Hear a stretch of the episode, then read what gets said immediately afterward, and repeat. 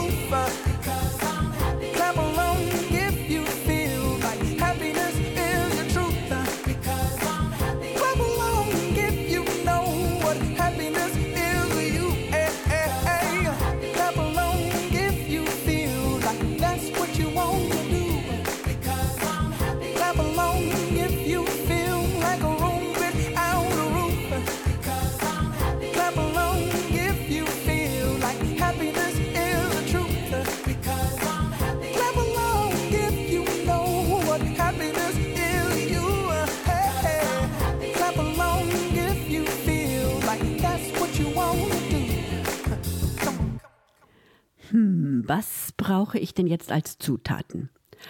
Ein Speisedackel mittlerer Größe, drei Kilo Salz und einen Eimer frischen Lehm. Hä? Ihr merkt es schon, das kann man jetzt nicht ganz ernst nehmen, oder? Dackel im Salzmantel ist schon ein bisschen schräg und verrückt. Aber so ist auch das ganze Buch, das wir euch heute vorstellen wollen. Es heißt Fenimores Reise oder wie man Dackel im Salzmantel macht. Und genauso abgefahren wie der Titel klingt, sind auch die Personen in diesem Buch. Allen voran die Hauptperson, Fenninor Pause. Fenimore ist ein Junge, der ein Ohr ganz nah an seinen Kopf hat und das andere Ohr so weit weg wie ein Henkel von einer Tafelkasse. Diesen Sommer wird er elf Jahre, aber er wusste das nicht so genau, weil an seinem achten Geburtstag sind seine Eltern verschwunden. Er isst ganz, ganz oft Leberwurst zum Frühstück und zum Mittagessen Bananensplit. Und zum Abendessen isst er Sellerie. Mmm, lecker! Sein bester Freund war ein himmelblaues Fahrrad, das sich für ein Pferd hielt und am liebsten Heu fraß. Es hieß Montbijou. Das ist französisch und bedeutet mein Juwel. Fenimore und Montbijou lebten allein in Bronx, einem großen alten Haus außerhalb des Ortes. Fenimore wohnt eigentlich allein in dem Haus mit seinem Fahrrad und die Tante Else wohnt im Ort und kommt einmal in der Woche zu Fenimore. Am Sonntag kommt immer die Tante Else und dann essen sie immer einen Dackel. Der Fenimore geht nicht in die Schule. Und Samstag setzt er sich immer auf das Dach von Bronx, guckt Sterne und denkt an seine Eltern. Also die Mutter war Mathelehrerin und Fenimores Vater war Erfinder. Die haben eine Maschine erfunden, einen Frühstückstoastwerfer, der wirft den fertigen Toast auf den Teller. So lebten Fenimore, sein Fahrrad Montbijou und Tante Else fröhlich vor sich hin. Woche für Woche, Monat für Monat, Jahr für Jahr. Bis eines Sonntags plötzlich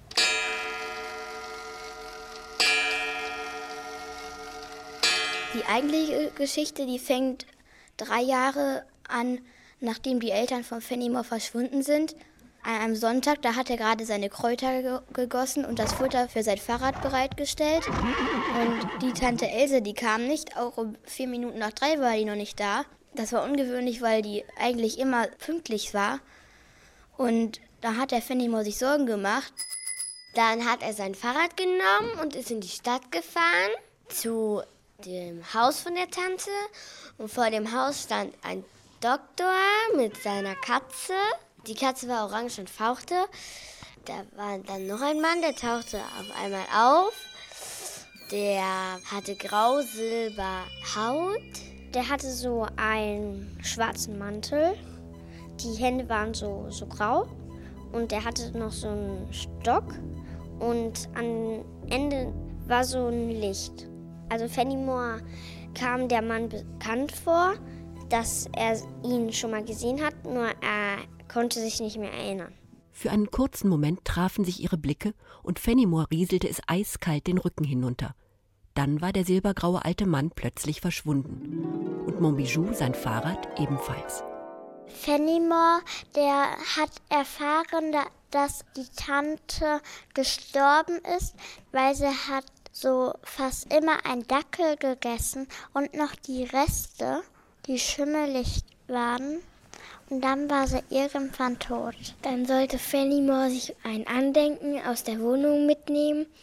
Dann hat er eine Pralinendose gefunden, eine Essigpralinendose. Da waren Sachen von der Tante drinne. Viel Zeit zum Abschied nehmen blieb Fenimore nicht, denn Dr. Uhrengut mit der orangen Katze hatte Tante Elses Wohnung schon weitervermietet an die Cobaldinis, eine Familie mit sieben Kindern. Das jüngste Mädchen, Fitzi, ging in Fenimores Klasse. Fenimore tat so, als kenne er sie nicht und ging gedankenverloren nach Hause. Er war so versunken, weil er die ganze Zeit an das Erfinderbuch von den Eltern gedacht hat. Da hat er gar nicht die grünen Augen aus den Apfelbäumen bemerkt. Und dass der Mann mit der silbergrauen Haut ihn verfolgte, das hat er auch nicht gemerkt. Als er nach Hause kam, da war alles dunkel in seinem Haus. Das bedeutet, dass lieber zu Hause ist. Fenimore hat auf dem Tisch geschlafen, dann stand da auf einmal die Fitzi, dann hat sie dem eine Geschichte erzählt und auf einmal war jemand an der Klingel. Das Fahrrad hat, hat geklingelt und geklingelt und geklingelt. Dann sind sie aufgestiegen und sind in die Dunkelheit gefahren. Montbijou schoss durch den dunklen Wald und stoppte unter einer gigantischen Ulme. Dort stand ein schäbiges kleines Haus mit geschlossenen Fensterläden. Aus einem kleinen Spalt drang etwas Licht. Im Türrahmen stand der silbergraue Herr. Seine eisgrün-grauen Augen blitzten. Und da durchzuckte es Fenimore. Dieses Gesicht kannte er. Er hatte es für den Bruchteil einer Sekunde hinter der Gartenmauer hervorlugen sehen, kurz bevor seine Eltern spurlos verschwanden. Die Geschichte ist so fantasievoll. Ich finde die Geschichte spannend. Ich finde, dass die Geschichte sehr, sehr witzig ist. Ich finde die ähm, spannend und lustig und ähm, schön und ähm, auch fantasielich. Was meint ihr?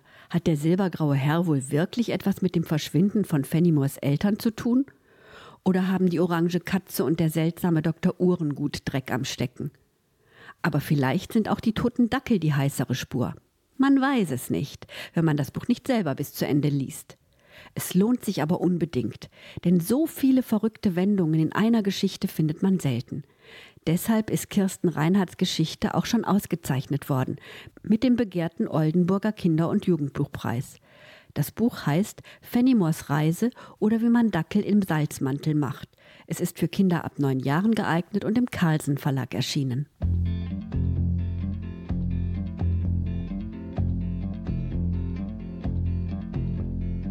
My house in Budapest, my, my hidden treasure chest. Golden grand piano, my beauty focus EOU. Ooh, you, ooh, I'd leave it all. My acres of land I've achieved. It may be hard for you to stop and believe, but for you, ooh, you, ooh, I'd leave it all over you. Ooh, you, ooh, I divido. And give me one good reason why I should never make a change. Then all of this will go away. My many artifacts, the list goes on. If you just say the words, I, I'll up and run onto you. Ooh, you, ooh, I divido. Over you. Ooh, ooh, I divido. Give me one reason why I should never make a change. Baby, if you owe me, then all of this will go away. Give me one good reason why I should never make a change.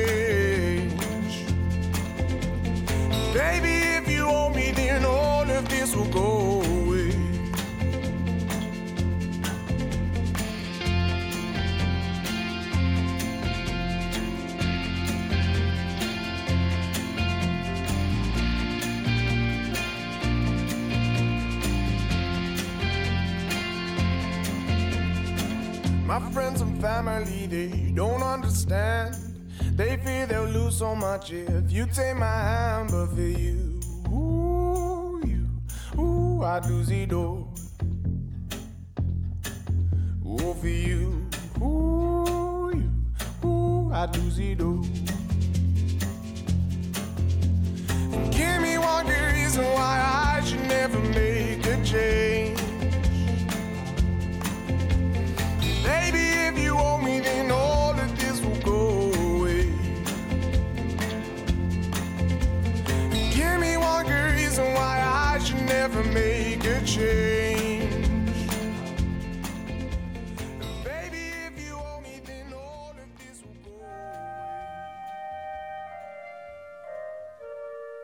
Mein Traum ist, Tänzerin zu werden.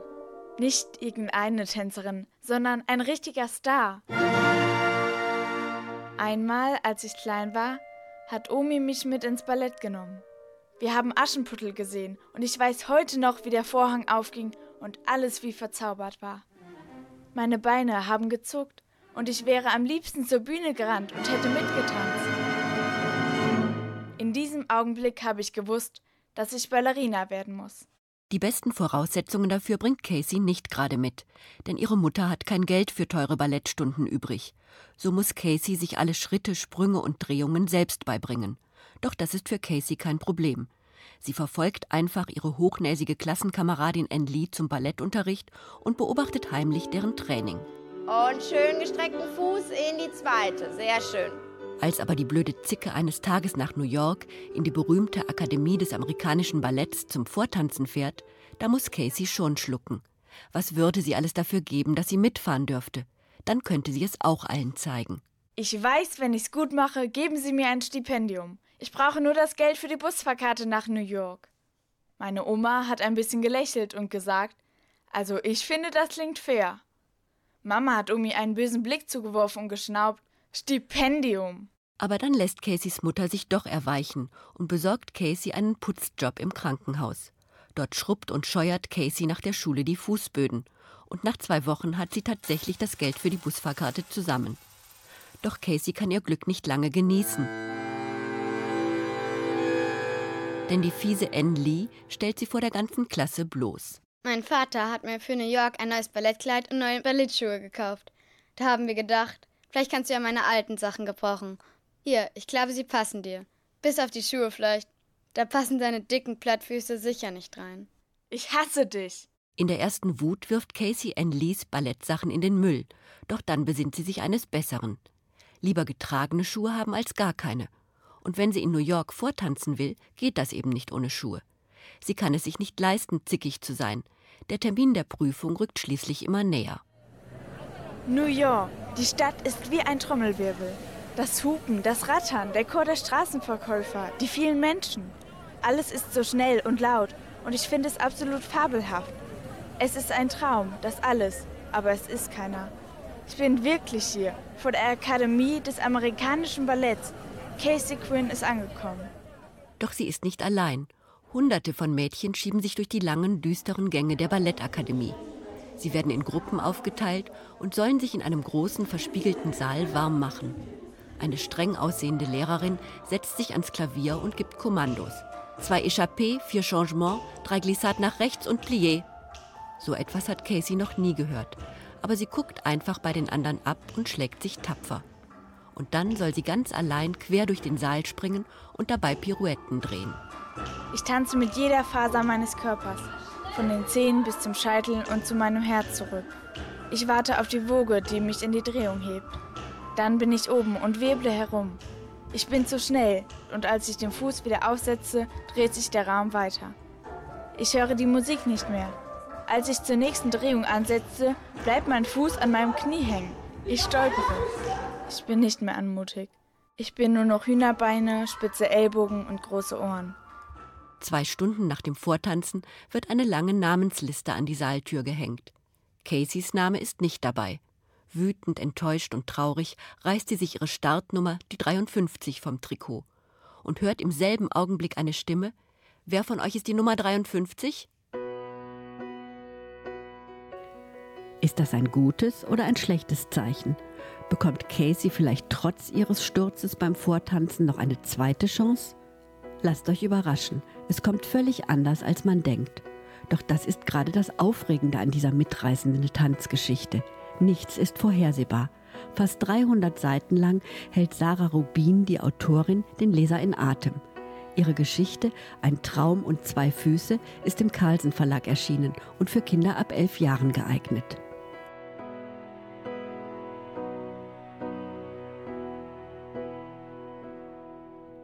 Wenn wir nachts nach Hause gehen, die Lippen blau vom Rotwein und wir uns bis vorne an der Ecke meine große Jacke teilen.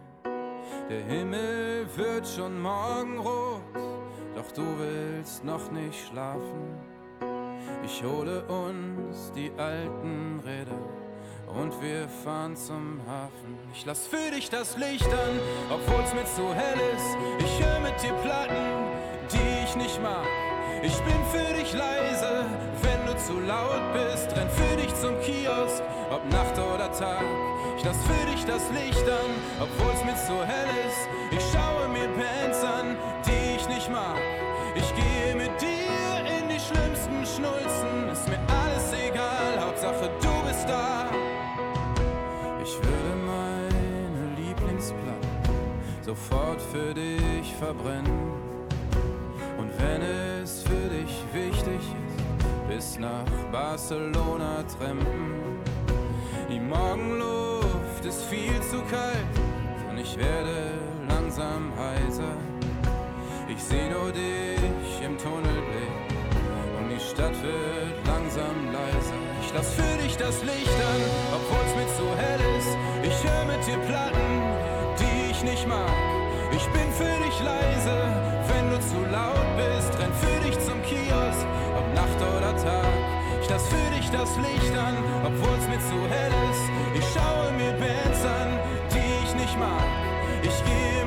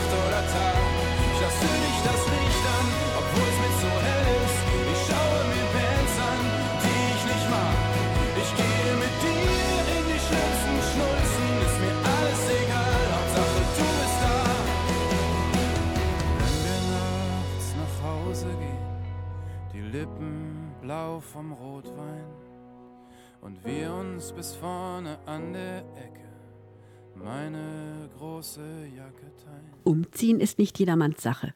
Man muss sich in einer neuen Stadt zurechtfinden, auf eine fremde Schule gehen und neue Freunde finden. Alles gar nicht so einfach. Noch schwieriger wird es allerdings, wenn man gar nicht in Deutschland bleibt, sondern in einem anderen Land oder gar auf einem anderen Kontinent Fuß fassen soll, wo die Menschen eine andere Sprache sprechen, wo man vielleicht nicht einmal ein Straßenschild lesen kann, weil die Menschen sogar eine andere Schrift haben.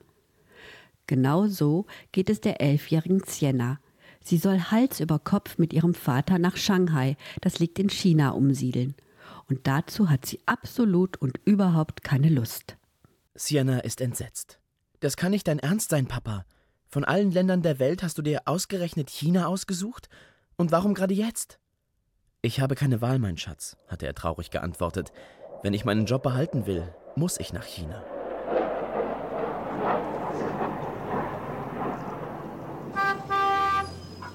Zwei Wochen später landen Sienna und ihr Vater in Shanghai. Die Stadt ist laut und lärmend.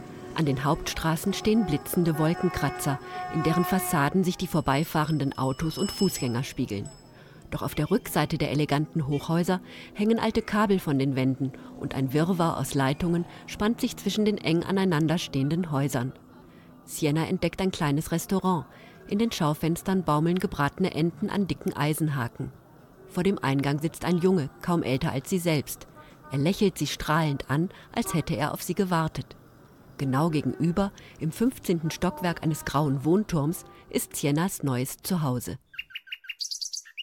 Papa drückte auf die Klingel und ein künstliches Vogelzwitschern ertönte.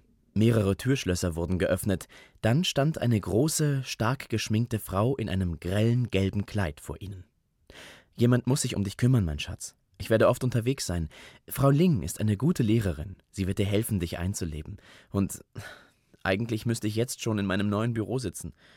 Meinst du, du kommst klar? Sienna ist sich da ganz und gar nicht sicher. Die große Frau mit den kalten Augen und der herrischen Stimme wird sicher keine Freundin von ihr werden. Um sich abzulenken, schaut Sienna sich in der neuen Wohnung um und packt ihre Sachen aus. Bücher, Stofftiere, ihren Computer, eine silberne Blechdose. Die ist Siennas größter Schatz, denn darin bewahrt sie die Briefe und Fotos ihrer Mutter auf. Ihre Mutter konnte Chinesisch lesen und schreiben und sie wusste auch viel über chinesische Kunst und Geschichte. Deshalb bekam sie oft komplizierte Spezialaufträge von ihrer Firma. Dann war sie wochenlang unterwegs und suchte an den entlegensten Orten verschollene Kunstschätze und Sienna konnte nur mit ihr telefonieren.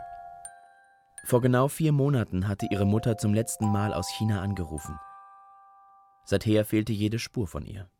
Papa sprach mit der Polizei, der Botschaft und den zuständigen Behörden in der Provinz Henan, wo Mama zuletzt gearbeitet hatte. Er flog selbst nach China, um Mama zu suchen. Alles erfolglos. Es war Siennas Geheimnis, dass sie die Hoffnung niemals aufgegeben hatte. Keiner wusste das. Papa nicht, ihr Hund Rufus nicht und natürlich nicht die Kinderpsychologin, zu der Papa sie wöchentlich geschickt hatte. Insgeheim glaubte Sienna, dass Papa auch noch Hoffnung hatte, dass sie deswegen nach China gezogen waren und nicht wegen seines Jobs. Eine Woche nach dem Umzug sieht Sienna auch ihren Vater nicht mehr. Er ist ins Landesinnere geflogen und telefonisch nicht zu erreichen. Sienna ist mit der bösartigen Frau Ling allein. Die lässt sie den ganzen Tag chinesische Schriftzeichen lernen, verbietet ihr die Wohnung zu verlassen und nimmt ihr sogar ihren Computer weg. Am nächsten Tag verschwindet auch noch die silberne Blechdose mit Mamas Briefen. Sienna ist verzweifelt. Und dann macht sie eine unglaubliche Entdeckung. Ling öffnete die Safetür. Sienna sah einige von Papas Ordnern und Mamas Schmuckkasten. Ling drehte sich um und Sienna stockte der Atem. In Lings Händen befand sich ihre Silberdose. In diesem Moment ertönte das Vogelzwitscherklingeln der Wohnungstür. Sienna hörte Stimmen und Ling kam mit einem Mann zurück ins Wohnzimmer. Der Chinese trug einen schwarzen Anzug und hatte einen Aktenkoffer dabei. Den stellte er neben Mamas Schmuckkasten auf den Tisch. Ling nahm eine goldene Halskette aus dem Aktenkoffer des Mannes. Sienna erkannte sie sofort. Es war Omas Lieblingskette. Aber wie kam die in den Aktenkoffer? Jetzt griff der Mann in Mamas Schmuckkasten und zog dort die gleiche Goldkette heraus. Wie konnte das sein? Ling hielt die beiden völlig gleich aussehenden Ketten gegeneinander. Perfekt, sagte sie und lachte. Als Sienna klar wird, dass Ling den kostbaren Schmuck ihrer Mutter stehlen und gegen unechte Duplikate austauschen will, stellt sie Ling wütend zur Rede. Doch die lacht nur und bedroht Sienna mit einem Messer. Sienna kann fliehen. Ling und der Chinese verfolgen sie. In diesem Moment wusste Sienna, dass sie keine Chance hatte. Wo sollte sie hin? Sie kannte nicht einmal ihre Nachbarschaft, geschweige denn die Stadt. Sie hatte kein Geld dabei, sie sprach kaum Chinesisch, sie kannte niemanden. Hab ich dich, du kleines Biest, hörte sie Ling rufen. Da spürte sie, wie jemand an ihrem Arm zog. Es war der Junge aus dem Restaurant gegenüber. Gen Worai, komm mit mir, rief er ihr zu. Ob Lang Lang, so heißt der chinesische Junge, Sienna wirklich helfen kann? Auf jeden Fall haben die beiden ein gemeinsames Ziel – denn Lang Lang sucht Siennas Mutter auch. Ihr merkt schon, es ist eine höchst verzwickte und sehr rätselhafte Geschichte, die bereits mit dem Goldenen Bücherpiraten ausgezeichnet wurde. Das Buch heißt Im Zeichen des Mondfests. Barbara Laban hat es für Kinder ab elf geschrieben und es ist bei Carlsen erschienen.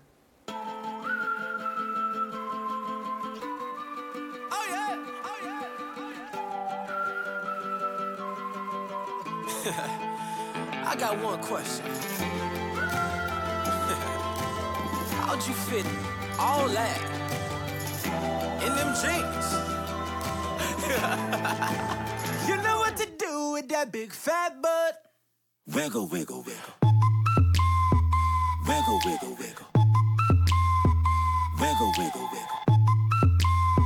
Just a little bit of. Patty cake, patty cake with no hands. Me in this club making wedding plans. If I take pictures while you do your dance, I can make you famous on Instagram. Hot damn it, woo. Your booty like two planets. Woo. Go ahead and go ham sandwich. Woo. Whoa, I can't stand it. Cause you know what to do with that big fat butt. Wiggle, wiggle, wiggle. Wiggle, wiggle, wiggle. Wiggle, wiggle, wiggle.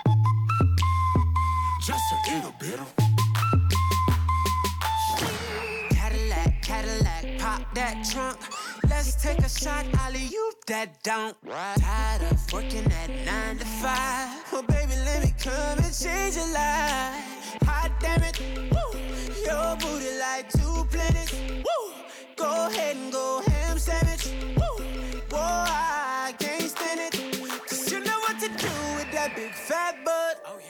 Wiggle, wiggle, wiggle. Wiggle, wiggle, wiggle. Wiggle, wiggle, wiggle. Just a little bit. of. Love it when you do it like that. Throw hands, baby, make it clap, clap, clap. Love it when you do it like that. Throw hands, baby, make it clap, clap,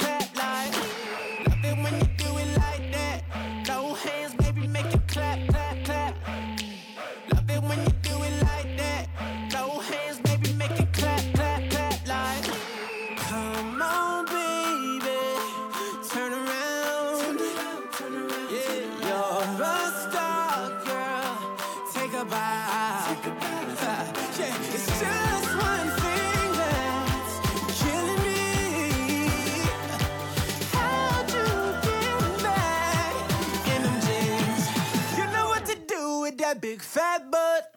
Wiggle, wiggle, wiggle. Wiggle, wiggle, wiggle. Wiggle, wiggle, wiggle. Just a little bit. Wiggle, wiggle. Wiggle, wiggle, wiggle. Wiggle, wiggle, wiggle. Love it when you do it like that. Just throw hands, baby, make it clap, clap, clap like. Manchmal geschehen Dinge, die einen ziemlich aus der Bahn werfen. Die 13-jährige Hannah und die 11-jährige Molly haben das am eigenen Leib erlebt. Ihre Mutter ist vor kurzem gestorben, und weil ihr Vater nicht weiß, wie er damit umgehen soll, hat er seine beiden Töchter kurzerhand bei den Großeltern untergebracht. Hannah und Molly wehren sich dagegen auf ihre eigene Art. Hannah motzt und zickt, was das Zeug hält, und Molly träumt sich in ihre eigene Welt. Manchmal weiß sie selbst gar nicht mehr so genau, wo sie steht. In der Wirklichkeit oder in ihrer Fantasie. Ich bin Molly. Molly Alice Brooks fürs Klassenbuch. Für meine Freunde oder vielleicht jemanden aus der Familie auch Moll. Für Erwachsene in meiner Familie, ein bisschen kompliziert zurzeit, bin ich Liebes, Molly Liebes, Wuschelköpfchen oder Schätzchen. An meiner alten Schule war ich Molly Mob. An Weihnachten war ich ein Engel und ein Gastwirt. Namen sind wichtig. Jeder hat einen. Bis auf noch winzig kleine Babys vielleicht. Oder streunende Hunde. Oder Leute, die vergessen haben, wer sie sind. Und selbst herrenlose Hunde und Menschen, die an Gedächtnisverlust leiden, haben einen Namen. Sie haben ihn nur vergessen. Und dann ist da noch dieser Mann. Er hatte überhaupt keinen Namen. Hannah und ihre Schwester Molly leben seit dem Tod ihrer Mutter bei den Großeltern.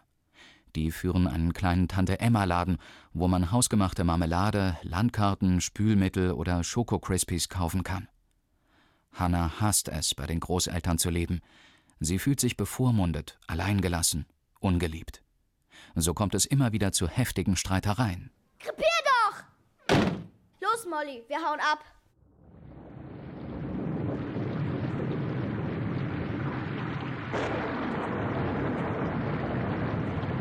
Für ihre Flucht haben Molly und Hannah sich allerdings keinen guten Zeitpunkt ausgesucht. Es ist schon spät und ein heftiger Sturm tobt über das Dorf. Hannah rennt wütend voraus und Molly verliert sie in der pechschwarzen Finsternis schnell aus den Augen. Mutterseelenallein tapst sie über die schlammige Straße. Ich habe keine Angst. Ich habe keine Angst.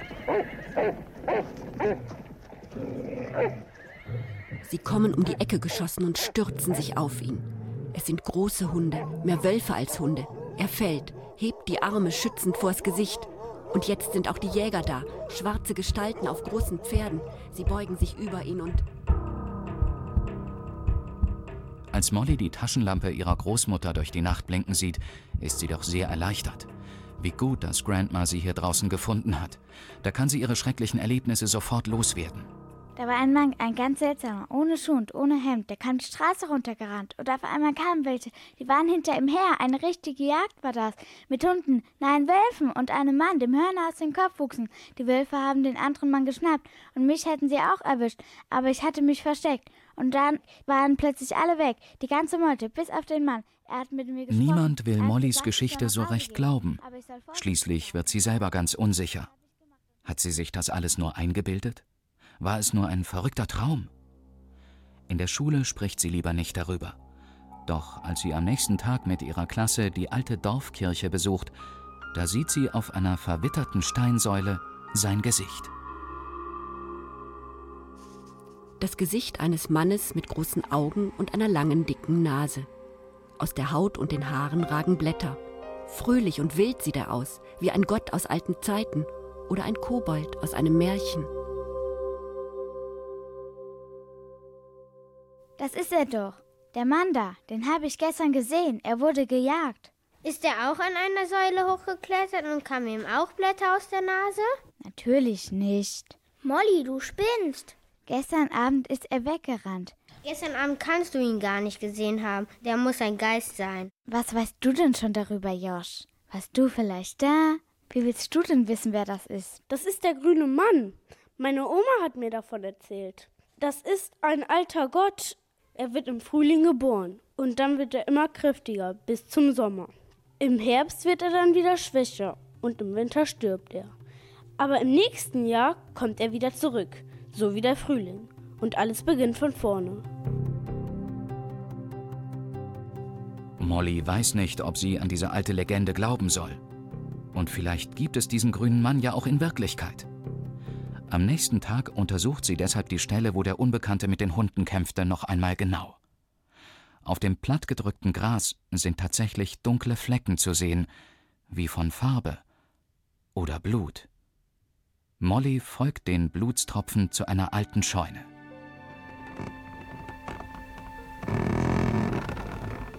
Bitte, bitte sei hier. Bitte sei nicht tot. Ob Molly den grünen Mann tatsächlich findet? Und wenn ja, kann sie ihm helfen und noch einmal vor den wilden Jägern beschützen? Und was ist mit Mollys Träumen und mit Hannah? Die beiden durchleben eine seltsame Zeit. Eine Zeit der Geheimnisse, wie der Buchtitel schon verspricht. Sally Nichols hat dieses Buch vom sich verlieren und sich wiederfinden geschrieben. Es ist in der Reihe Hansa bei DTV erschienen und für Kinder ab elf Jahren zu empfehlen. Komm, wir beide gehen weg von mir. Sieh, der Chat ist getankt, ich hab Geld auf der Bank und noch jede Menge Plätze hier. Und immer wenn du einsam bist, komm ich rum, du musst nie wieder alleine sein. Denn immer wenn ich dich sehe, macht es in mir tick, tick, boom, so wie deine Mai. Aha, und alle anderen Girls wären gern wie du.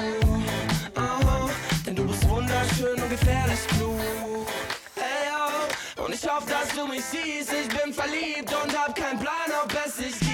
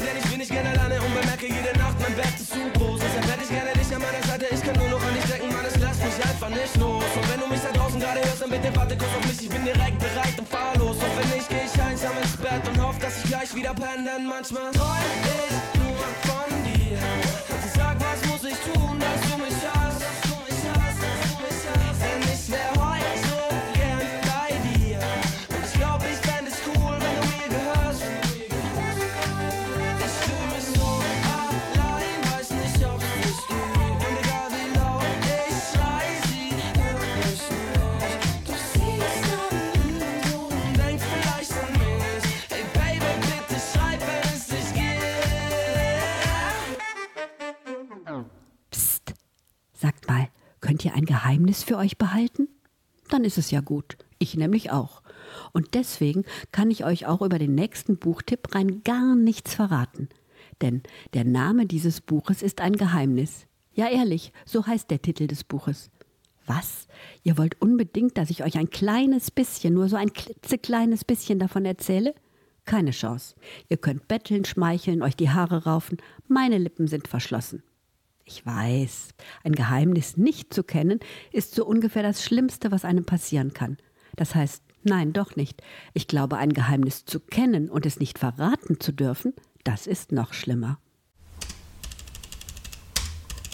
Warum schreiben Sie so viele X auf die Seite? Weil du Kapitel 1 nicht lesen darfst. Sonst wüsstest du doch, wo diese Geschichte spielt und wer mitspielt und warum. Aber das darf ich dir alles gar nicht sagen. Das ist leider streng geheim. Wieso sollen wir denn ein Buch lesen, wo nichts drinsteht? Also nichts, wo man was verstehen kann. Das ist doch total blöd. Stimmt. Hm, warte mal.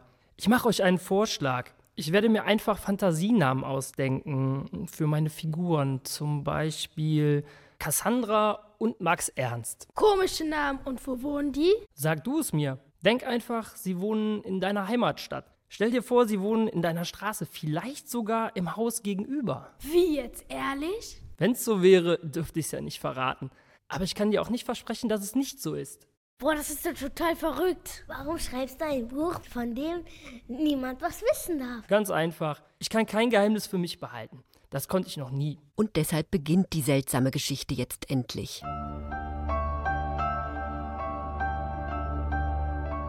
Ich kann dir zwar nicht verraten, in welchem Jahr die Geschichte anfängt und auch nicht in welchem Monat, aber ich denke, es schadet nicht, dir zumindest den Tag zu nennen. Es war ein Mittwoch und Cassandras Lieblingstag. Cassandra, genannt Cass, ist elf und sie hat eine ganz besondere Fähigkeit. Sie kann Katastrophen voraussagen, aber niemand will ihre Warnungen hören. Nur ihre zwei Ersatzgroßväter, Larry und Wayne, nehmen sie ernst. Larry und Wayne lebten gleich um die Ecke in einem alten verlassenen Feuerwehrhaus. Das Erdgeschoss, in dem die Feuerwehrautos abgestellt waren, hatten sie in einen Antiquitätenladen und ein Warenlager verwandelt. Jeder freie Platz war mit Plunder zugestellt. Von alten Clowngemälden, mechanischen Affen, defekten Schreibmaschinen bis zu Dingen, die sich einfach nicht beschreiben ließen. Eins dieser Dinge ist die Symphonie der Düfte eine Art Zigarrenkiste aus feinstem Rosenholz, ausgeschlagen mit dunkelblauem Samt, in dessen Falten versteckt kleine Glasfläschchen ruhen. Cass nahm ein Fläschchen und öffnete es. Ein scharfes Zitrusaroma strömte heraus. Auch alle anderen Fläschchen hatten es in sich. Sie rochen nach Pfefferminze, Kräuterbier, nasser Wolle oder gemähtem Gras.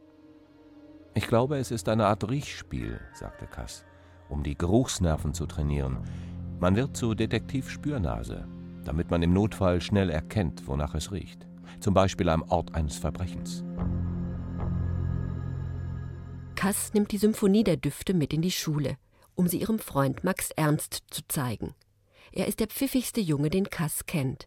Deshalb entdeckt er auch in einem Geheimfach des Kästchens ein zerfleddertes, fleckiges Stück Papier. Eine Botschaft für die Winde, las Kass laut vor. Um sie zu verstehen, musst du sie zuerst riechen. Darunter standen die Namen von fünf Instrumenten: Klarinette, Querflöte, Oboe, Fagott, Piccolo. Meinst du, es ist eine verschlüsselte Nachricht? fragte Kass. Ganz bestimmt, Max Ernst nickte. Das sieht man doch. Ich wette, wir müssen nur die Instrumente in Gerüche verwandeln. Hä? Wie soll das denn gehen? Instrumente riechen doch gar nicht. Man kann doch aus Gerüchen keine Töne hören. Das ist bestimmt wieder so ein geheimes Geheimnis. Stimmt. In der Zigarrenkiste gibt es nämlich noch einen versteckten Zettel. Und darauf sind den Instrumenten Gerüche zugeordnet, wie ein geheimer Code. Warte mal. Cassandra studierte den Zettel noch einmal genau. Hier, die Anfangsbuchstaben. Hortensie für H, Igelkopf für I, Lakritze für L, Fenchel für F und Erdnussbutter für E. H, I-L-F-E. Es heißt Hilfe. Aber wer braucht Hilfe und von wem? Ist wahrscheinlich doch wieder alles ein super geheimes Geheimnis. Aber wenn ihr hartnäckig und neugierig genug seid, euch durch die 320 höchst spannenden Seiten zu schnüffeln, dann werdet ihr der Sache auf die Spur kommen. Ich verspreche es euch. Auch wenn ihr hinterher vor lauter Rätsel nicht mehr wisst, wo euch der Kopf steht. Hauptsache, Max Ernest und Cassandra verlieren nicht den Überblick in dieser turbulenten Kriminalgeschichte. Sie ist für Kinder ab elf Jahren geeignet und bei Arena erschienen. Der Autor und der Titel sind natürlich streng geheim. Deshalb heißt das Buch auch, der Name dieses Buches ist ein Geheimnis. Und darunter steht von Pseudonymus Bosch. Ich weiß, heute werden wir lange aufbleiben. Alle wollen leicht drauf laut sein. Wie junge Hunde rumbellen, Kopf stehen, alle Bälle umstellen. Wir wollen das Leben fühlen, wollen es live sehen. Einfach loslaufen und so weit gehen. Lange nicht gesehen und durchgelacht, nur ein T-Shirt durch die Nacht. Von einem Tag auf den nächsten sind die Nächte plötzlich.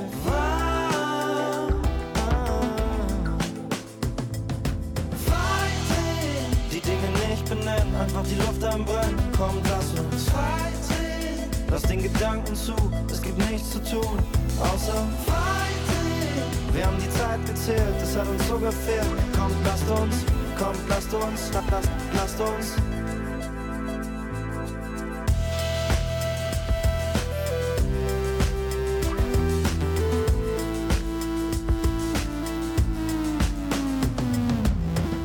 Ich schau mich um, der Sound pumpt. Blaues Licht, wir tauchen auf Grund.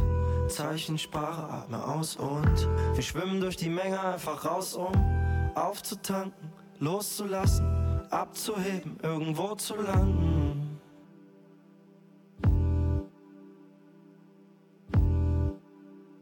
Wir wollen kleine Momente, die sich ungefragt einbrennen. Leichter als leicht sein, nichts, was uns einhängt. Wir wollen etwas, was zu uns durchdringt. Songs, die wie unsere Träume klingen. Wir wollen, dass unsere schlechtesten Tage so wie heute sind. Das Glas heben, Gas geben, maßlos übertreiben. Festplatte formatieren, neu starten, überschreiben.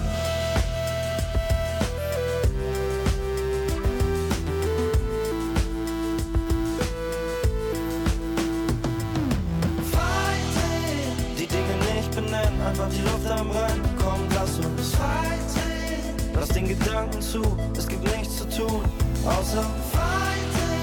Wir haben die Zeit gezählt, es hat uns so gefehlt. Kommt, lasst uns, kommt, lasst uns. Lasst, lasst, lasst uns fighting.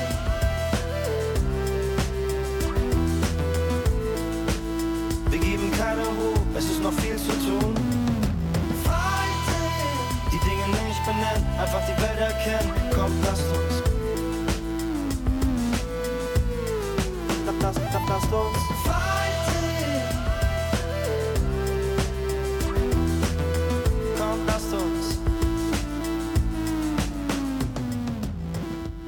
Wahnsinn, wie schnell so eine Stunde mit guten Büchern verfliegt. Wir hoffen, für euch war auch der ein oder andere Buchtipp dabei und ihr deckt euch vor den Ferien noch mit vielen guten Büchern ein. Oder ihr lasst sie euch zu Weihnachten schenken. Na dann tschüss, ihr Leseratten und Bücherwürmer. Bis zum neuen Jahr alles Gute, wünschen Christel Kreischer und Monika Hanewinkel aus dem Bürgerfunkstudio in Mörs.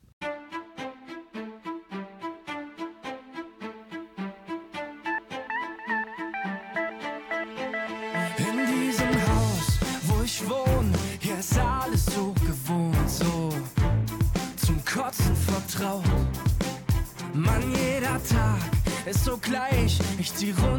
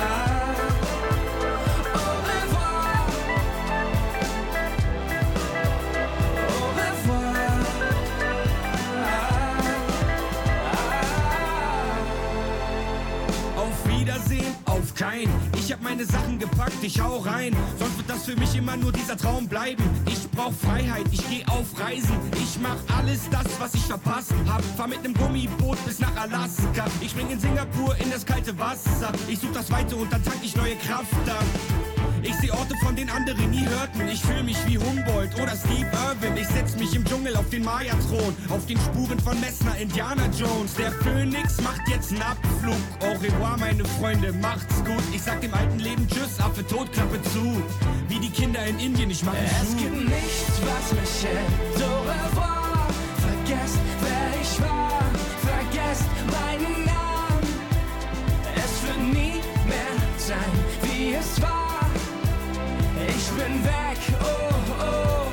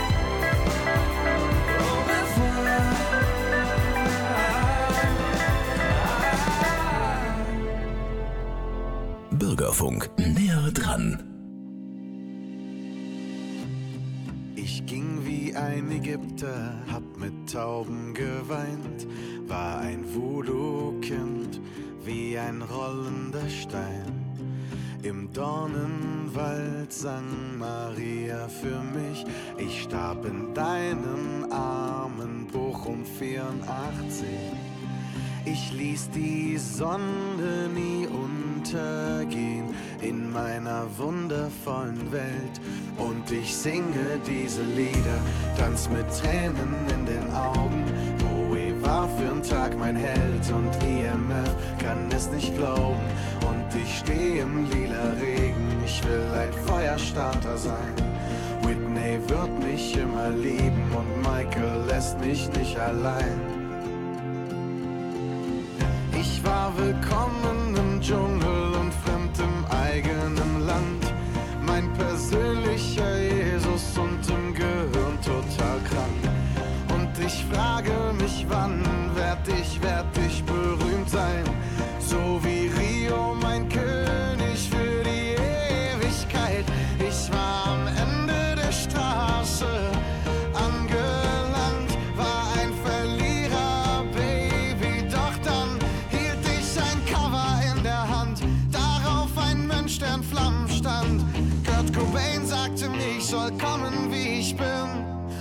ich singe diese Lieder, tanz mit Tränen in den Augen.